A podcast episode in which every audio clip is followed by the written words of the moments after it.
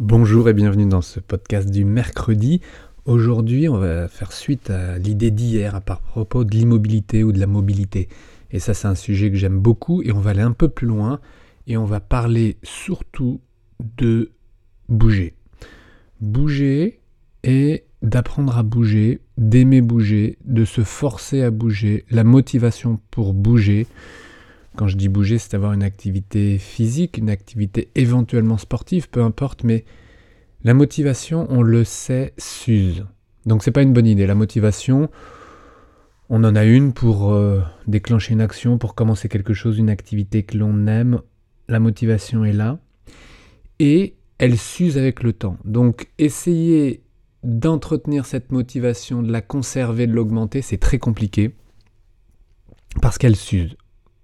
Donc la réelle motivation que l'on a derrière qui serait que oui, c'est bien de bouger parce qu'il paraît que c'est bien, il paraît que c'est bon. Euh, je voyais une personne hier qui euh, appréciait, qui commençait à apprécier. Alors c'était un sportif, un sportif euh, professionnel, qui appréciait s'étirer pour la première fois de sa vie. Et il a dû le faire toute sa vie. Il n'a jamais aimé, il l'a fait parce qu'il fallait. Il l'a fait à plusieurs reprises parce qu'il s'était blessé et que c'était la seule manière d'arriver à soigner euh, ses blessures, à retrouver de la souplesse, de la mobilité, donc une technique. Mais passé ses soucis, il a arrêté de s'étirer.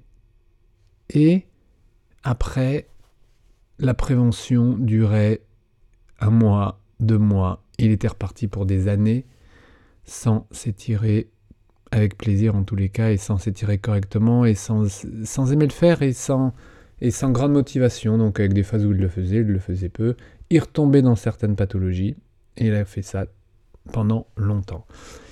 Et là, pour une raison euh, traumatique, on va dire, il s'est détonifié largement, immobilisé obligatoire, donc là, c'est pas une immobilité très plaisante, mais il s'est détonifié et il a acquis une souplesse qu'il n'a jamais ressentie. Et il vient de découvrir un plaisir de se sentir souple.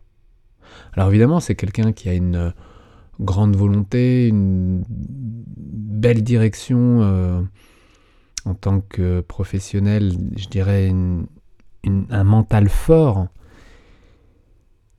Et il vient de découvrir à quel point il pouvait amener de la souplesse dans son corps. Et je pense que c'est complètement nouveau. Et pour un musicien, c'est complexe parce que cette notion de souplesse, elle est confondue, comme tu le sais, avec cette notion de relâchement excessif recherché, de relaxation. Donc là, je mélange vraiment beaucoup de points entre cette recherche excessive de, de, de, présence, de disponibilité, que le musicien appelle de relaxation ou décontraction, Or, cette relaxation, elle est mentale. Ça s'appelle, on appelle ça du calme. D'accord? Éventuellement, on développe des crises de calme. Mais il ne s'agit pas d'une relaxation physique. Quand vous êtes impliqué physiquement, vous devez avoir du tonus, et ce tonus, il faut le garder, il faut le conserver, il faut l'entretenir, éventuellement, il faut en acquérir encore. Mais pas au dépend de la souplesse. Donc le musicien, lui, il est dans un piège avec cette recherche de détente, il arrive parfois dans une mollesse, puisque la mobilité n'est pas grande dans son activité. Hein. Si tu joues, tu joues euh, sans vraiment danser. Et tu peux te ramollir. Et c'est ce ramollissement qui amène des tensions évidentes à plein de zones, à plein d'endroits différents, dans des zones connues, les épaules, le bas du dos, le ventre, euh, la, la, nuque, euh, les poignets, plein de zones que vous connaissez bien, avec des conséquences et des compensations qui créent au contraire des tensions, qui sont ces mêmes zones de tension, les poignets, la nuque, le bas du dos, et c'est bien ça la difficulté, c'est que vous mélangez zone de tension, de compensation, et zone de mollesse, et donc la solution, elle est où? C'est compliqué pour vous parce que vous tournez en rond et tu ne sais pas à ce moment-là si tu dois bouger, mais en même temps tu as mal, si tu dois t'arrêter et en même temps tu dois jouer, c'est compliqué. Donc, si je reviens au sujet de départ, la motivation, qui n'est pas le sujet de départ, ne dure pas. dans le temps, à moins d'avoir une réelle, un réel intérêt. Mais c'est pas un intérêt théorique, parce que il, paraît que ça fait du bien, il paraît que c'est la meilleure prévention, il paraît que... Non, simplement parce que tu aimes.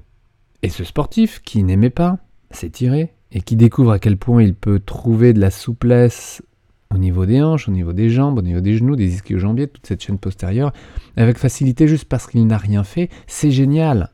Et donc là, la proposition, c'est de se retonifier en conservant cette souplesse. Et de profiter de ça, parce que c'est unique dans sa vie, et je lui, je lui espère pas d'autres traumatismes et pas d'autres accidents. Donc, bouger, apprendre à bouger, pour moi, c'est apprendre à aimer bouger. Et ça change complètement le point de vue. Apprendre à bouger avec ergonomie ou apprendre à aimer bouger, c'est très différent. Alors on peut mélanger les deux. Apprendre à bouger avec ergonomie, c'est mieux. On parle de posture, on parle de dynamique posturale, on parle d'équilibre agoniste, antagoniste, de muscles équilibrés, de muscles posturaux, de muscles de la dynamique de tonus musculaire, d'allongement, d'étirement, de renforcement et d'ergonomie du geste, dans un aspect très technique. Pour les sportifs, à commencer par la position debout, la marche, la course, le saut, une tenue éventuellement d'un outil, et une dynamique technique précise. Pour un musicien, on va parler de tout cela avec une extrême précision portée en bout de chaîne, puisque le musicien effectue quelque chose qui a un résultat sonore en plus avec son instrument. Donc je, ne compare pas les deux, il y a des similitudes, seul l'état d'esprit est quand même bien différent, l'aspect culturel et l'aspect hum, hum, hum, durée de vie de travail. Un musicien peut jouer très très très longtemps. Un sportif professionnel ne peut plus professionnellement faire, pratiquer son sport à haut niveau. Vous le savez, et il finit généralement bien bien bien fatigué euh, et voire usé, parce qu'on sait que le sport use, de toute façon. Donc bouger, c'est pas bouger pour s'user, c'est pas bouger pour se fatiguer et bouger parce qu'il paraît que c'est bon et pour euh, maigrir, pour euh, avoir une plus belle image, pour... Non, peut-être peut-être pour se sentir mieux, mais c'est pas pour se sentir mieux après, un jour peut-être. C'est juste là maintenant, bouger avec plaisir parce que vous aimez bouger. Et finalement, quelle que soit l'action, quel que soit le sport, quelle que soit l'activité physique, finalement, peu importe, vous choisissez ce qui vous convient le mieux. Ça peut être chez vous, tranquille.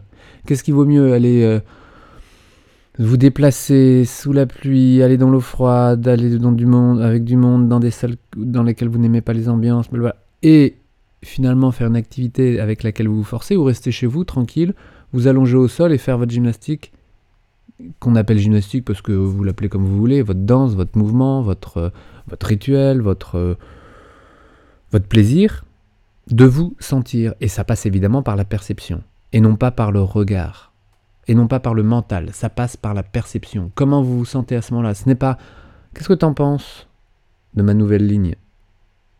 C'est comment je me sens dans mon nouveau tonus. Et ça, c'est hyper, hyper important. C'est quelque chose que j'intègre, mais systématiquement, lorsqu'un musicien, un sportif, un danseur souhaite modifier quelque chose, de par une pathologie, de par une limitation ou de par une optimisation technique ou une préparation à la scène, préparation à un concours, à un match, à un concert, peu importe. Peu importe le contexte. Le plaisir de bouger. Alors évidemment, on peut mettre le plaisir partout, le plaisir de jouer, le plaisir d'explorer. C'est aussi une exploration.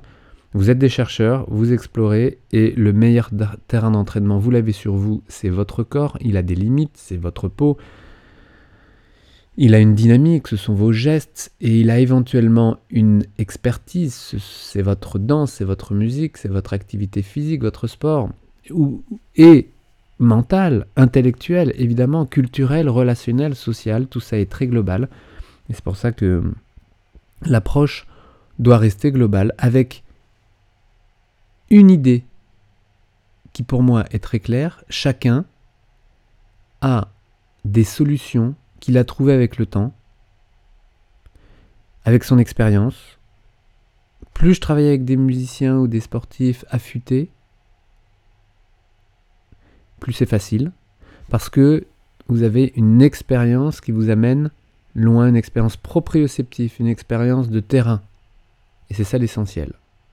Et d'un autre côté, en travaillant avec des plus jeunes, des ados, c'est pas si simple, mais des jeunes enfants, eh bien, de leur côté, ils n'ont pas eu le temps d'apprendre et de se déformer. D'apprendre des erreurs, de se déformer et d'avoir des a priori.